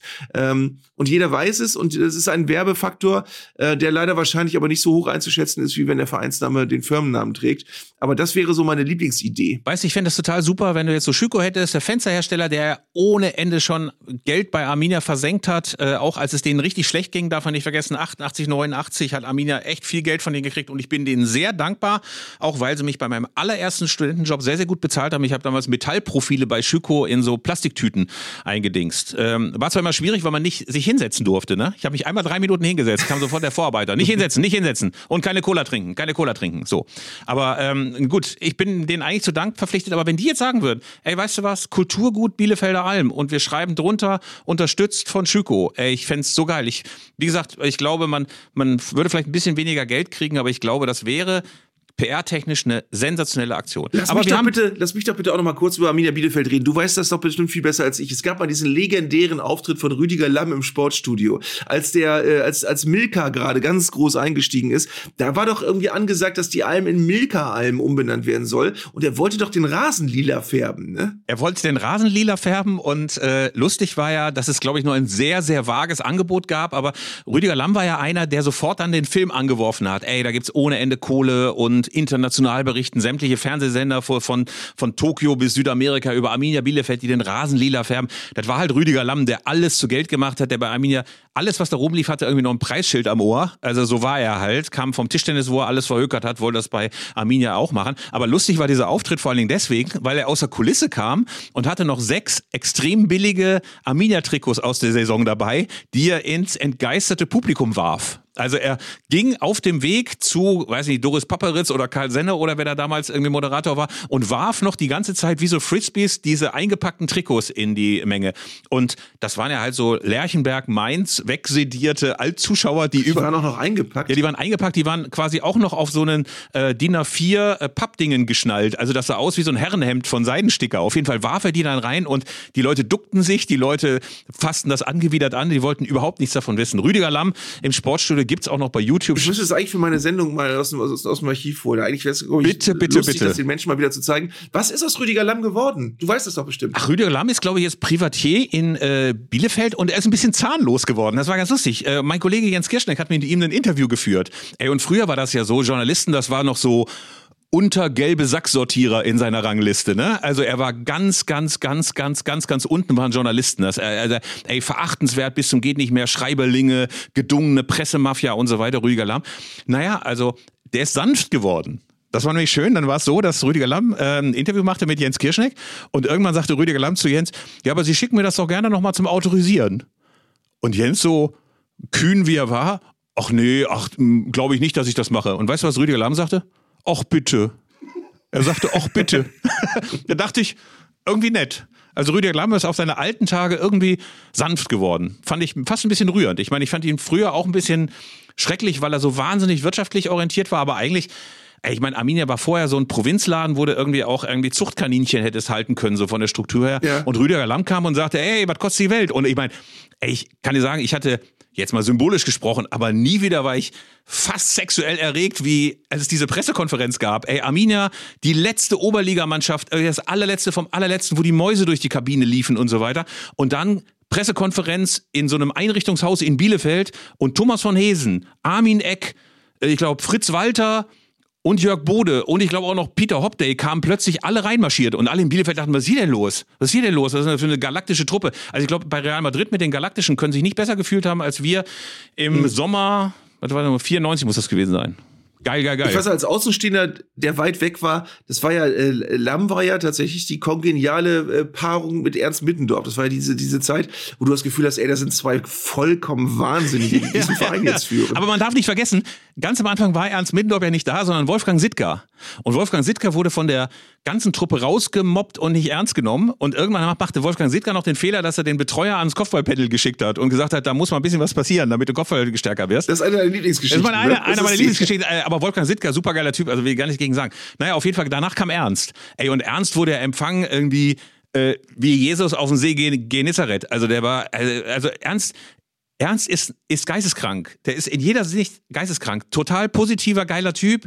Motivationssprüche, geile Skandale und einfach so ein Bielefelder. Ich hab's ja schon mal gesagt. Wenn es ein Champions League Endspiel gäbe und Ernst Mittendorf wäre der Sieger und er würde kurz vor der Siegerehrung noch fragen, wie Arminia gespielt hat.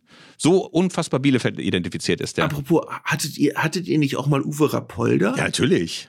Uwe Wacholder, wie wir ihn nannten. Geiler, geiler Trainer gewesen, leider Gottes muss man sagen. Äh, ganz großartigen Fußball gespielt. Mit Uwe, Mo, äh, Uwe Mojela, wollte ich gerade sagen. Patrick Uwe Mojela. Mit Uwe Mojela und anderen. Da sieht man die Fall. Pass auf, wir sind ja von Torwarterschei und von Red Boys Lieferdingen und von Limerick FC, die es auch nicht mehr gibt, sondern die Limerick 37 jetzt plötzlich heißen, aus Südwestirland, ähm, nochmal gekommen. Und ganz kurz Aberdeen, weißt du, wer der Trainer war zu der Zeit? 83. Also wär, das wäre jetzt schon äh, weird, wenn ich wüsste, wer das der 83 Trainer vom FC Doch, Aberdeen war. aber das musst du wissen, weil danach hat er eine Weltkarriere gemacht. Er hat eine Weltkarriere gemacht. Er hat Bayern gedemütigt. Das mal als Tipp. Ernst Middendorf. Nein, nicht Ernst Mindorf. Ich wüsste nicht, wann er Bayern. Doch, er hat mal mit einem 4 zu 4 den FC Bayern gedemütigt. Aber Ah, Sir Alex. Sir Alex Ferguson. Stimmt. Exakt, exakt. Sir Alex Ferguson äh, hat den FC Aberdeen zu diesem Triumphen geführt. Der junge Alex Ferguson. Es gibt geile Bilder von ihm in Aberdeen, wie er diesen kleinen Pokal, äh, den du ja beschrieben hast, mit den beiden Henkeln äh, in die Luft hält. Und ähm, dadurch sind sie offenbar durch ihn aufmerksam geworden. Haben sie gesagt, ey, den holen wir uns mal. Und sie sind ja nicht so schlecht damit gefahren, oder? Wie find, was, was wissen wir eigentlich über Sir Alex Ferguson? Äh, wir wissen natürlich, wie lange er bei Manchester United war und so weiter. Ich konnte mich äh, mit mir selbst lange Zeit nicht darauf einigen, ob ich den total geil oder ob, ob ich ihn eher unangenehm finde. Weißt du, ich habe jetzt eine Szene gesehen, ich glaube nach dem komischen Carabao Cup, den jetzt Manchester United gewonnen hat, wie Erik Ten Haag in diese äh, Kabinentrakt-Nummer äh, äh, da reinkommt und dort die alten ehrwürdigen Trainer und Funktionäre von Manchester United stehen und Erik Ten Haag beklatschen. Und da umarmt dann Erik Ten Haag Alex Ferguson und da war ich irgendwie gerührt. Da habe ich gedacht, ey, Manchester United man hat so viel gelacht über die und so viel sich lustig gemacht in den letzten Jahren.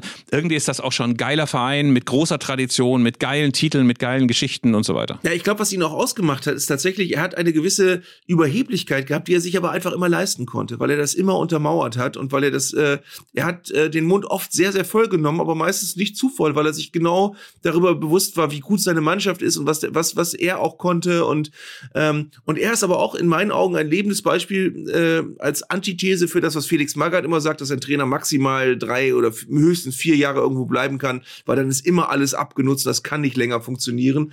Und ich glaube, es ist persönlichkeitsbedingt. Ich glaube, wenn du als Trainer äh, A, im positivsten Sinne ein Menschenfänger bist und B, ähm, einen Verein verstanden hast und C, als Mensch so integer bist, wie es offenbar Sir Alex Ferguson ist, dann kannst du bei einem Verein auch sehr, sehr lange bleiben. Und er gehört wirklich in die Riege der ganz, ganz großen Legenden und Welttrainer mit Matt Busby, mit Kenny Dalglish, mit ähm, Carlo Ancelotti. Ralf Rangnick natürlich, wie uns sofort einfällt. Und Ernst Middendorf natürlich. Also äh, Alex Ferguson seine frühen Jahre in Aberdeen verbracht und dann ab zu Manchester United. Lieber Arndt, wir kommen jetzt noch zu den Leserreaktionen, die ja immer Ja. ein Quell der Freude sind, muss man sagen. Und äh, wir haben Fabian Königshaus oder Könighaus, ähm, der uns doch mal ein bisschen darauf hinweist, ob es nicht mal eine Idee wäre, die Verbindung zwischen dem ersten FC Nürnberg und Arminia Bielefeld zu thematisieren. Arminia Bielefeld streichen wir mal weg, über die haben wir schon viel geredet. Aber er sagt eben, der FCN hat bei fast allen Negativrekorden die Nase vorn. Und er sagt unter anderem, erstens die einzige Mannschaft, die als amtierender Meister abgestiegen ist. Zweitens als amtierender Pokalsieger abgestiegen ist. Drittens als einzige Mannschaft in einer Bundesliga-Hinrunde kein einziges Spiel gewinnen konnte. Viertens als einzige Mannschaft in einer gesamten Bundesliga-Saison keinen einzigen Auswärtspunkt holen konnte, 83, äh, 83 84. Und fünftens als einziger Bundesligist gegen einen Fünftligisten im DFB-Pokal ausgeschieden ist. Und sechstens mit dem schlechtesten Torverhältnis in der ewigen Bundesliga-Tabelle. Wahnsinn, oder? Ja, aber es ist äh, auch hier, ich würde die Vereine nicht miteinander vergleichen. Es sind beides äh, komplett großartige Vereine, jeder auf seine Weise. Also ähm, beides, also ich, es ist ja wirklich einfach toll, dass Leute wie du und ich leben davon, von Vereinen, die einfach Geschichte erzählen können. Und äh, dazu gehört der Club und dazu gehört Arminia Bielefeld. Ich liebe den 1. FC Nürnberg. Wirklich, sage ich jetzt mal ganz freimütig. Ich habe Freunde in Nürnberg, die besuche ich bei jedem Spiel, wenn sich äh, Werder Bremen mal wieder ähm, in einer Liga befindet mit dem Club. Ähm, ich liebe das Stadion, äh, obwohl es eine Laufbahn hat. Es ist eines der wenigen Stadien, die trotz Laufbahn Atmosphäre haben. Ähm, und diese, diese ganze Tragik, die den Club umweht und dieses ganze, ähm, äh, ich sag's jetzt hochdeutsch, der Club ist ein Depp, ähm, was, was die äh, Franken gerne sagen. Ähm, das ist alles, äh, das ist alles so, so dramatisch in vielen Dingen, aber bietet auch so viel Raum für rührende Geschichten. Ähm, das ist für mich einer der ganz, ganz großen deutschen Fußballvereine, ungeahnt oder, oder ungeachtet der Tatsache, wo sie jetzt gerade aktuell stehen mögen. Ich muss auch sagen, äh, das ist vielleicht so kein Club, wo man so fiebrig guckt. Wir haben die am letzten Wochenende gespielt, aber es ist ein Club, der eigentlich mit steter Sympathie versehen ist. Also ich freue mich eigentlich immer, wenn es denen ganz gut geht, wenn sie mal wieder in die erste Liga aufsteigen. Ich hoffe, ich hoffe, dass sie mal trotzdem das Stadion umbauen. Du hast es zwar gerade gelobt, aber ich finde, ich fände, du siehst es zum Beispiel beim VfB Stuttgart, wie viel das ausmacht, wie viel das ausmacht, wenn du mit den Fantribünen hinter dem Tor an das Spielfeld ranrücken kannst. Es gibt eine riesige, riesige Fanschar von äh, Klubberern, also von ähm, FC Nürnberg-Fans. Also man unterschätzt das manchmal auch, wie sehr der erste FC Nürnberg in Franken verwurzelt ist, wie wenig der FC Bayern da zu melden hat. Also insofern wünschen wir mal alles Gute und vielleicht gibt's ja den ein oder anderen Positivrekord, den die Nürnberger dem jetzt noch hinzufügen können. Kevin Teichmann hat uns außerdem auch noch geschrieben, geschrieben oder sich zu Wort gemeldet. Und Kevin ist äh, Pressesprecher von Fortuna Köln, Mediendirektor vom, äh, von Fortuna Köln. Und er stößt sich an den Abschluss. Lass mich raten, wir kommen zum Thema, wir kommen zum Thema Rentnerpimmel. Ja, wir kommen zum Thema Rentnerpimmel. Äh, eine das müssen wir aber den Leuten erklären, die die letzte Folge nicht gehört haben. Rentnerpimmel, das tauchte ja relativ unvermittelt Also ich auf, war neulich im Seniorenwohnheim. Nein, Quatsch, ich war an einer Bratwurstbude am äh, äh, Südstadion bei Fortuna Köln und natürlich, es ist das Thema anekdotische Evidenz. Ne? Wenn du einen Chinesen siehst, der Schnupfen hat, dann haben nicht automatisch alle Chinesen Schnupfen, aber man neigt zur Verallgemeinerung. Also habe ich abschätzige Worte gefunden für die Bratwurst am Südstadion von Fortuna Köln. Ähm, das war eine, ein, ein um eine andere Umschreibung zu finden, ein in Altöl getauchter Phosphatschlauch, der mir später noch zwei, drei Tage Durchfall und Erbrechen äh, verursacht hat. Aber ich muss halt auch gestehen, es war in den 90ern. Es war 1998 und ich habe möglicherweise ein bisschen verallgemeinert, ein bisschen verallgemeinert, dass heutzutage die Bratwürstchen bei Fortuna Köln auch noch in einem desaströsen Zustand sind. Und Kevin Teichmann hat sich gemeldet und äh, wir veröffentlichen kurz hier seine Richtigstellung. Wir freuen uns, dass Kevin sich gemeldet hat.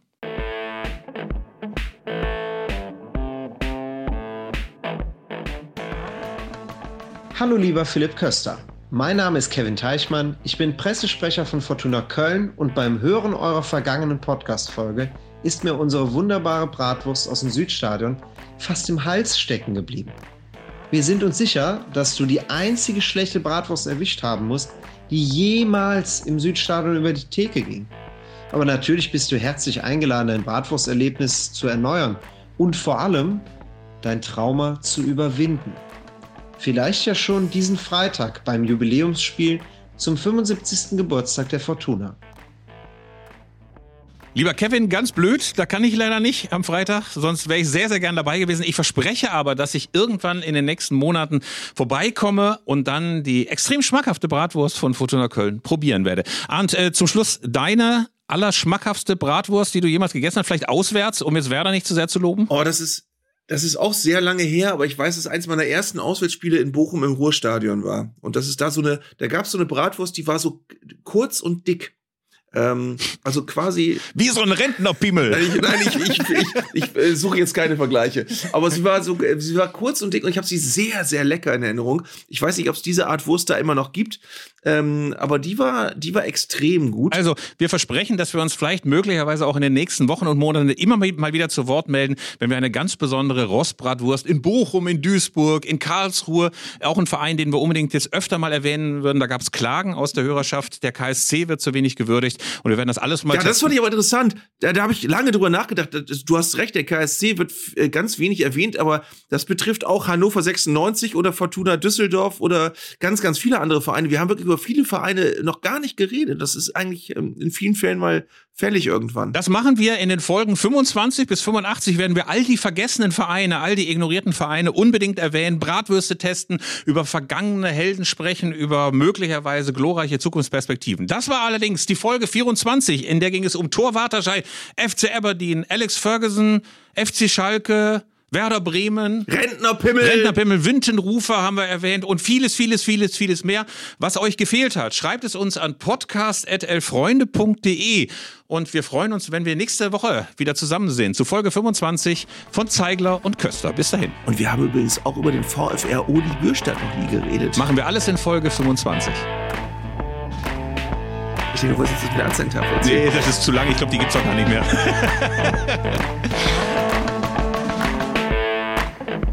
Das war Zeigler und Köster, der Fußball-Podcast von Elf Freunde.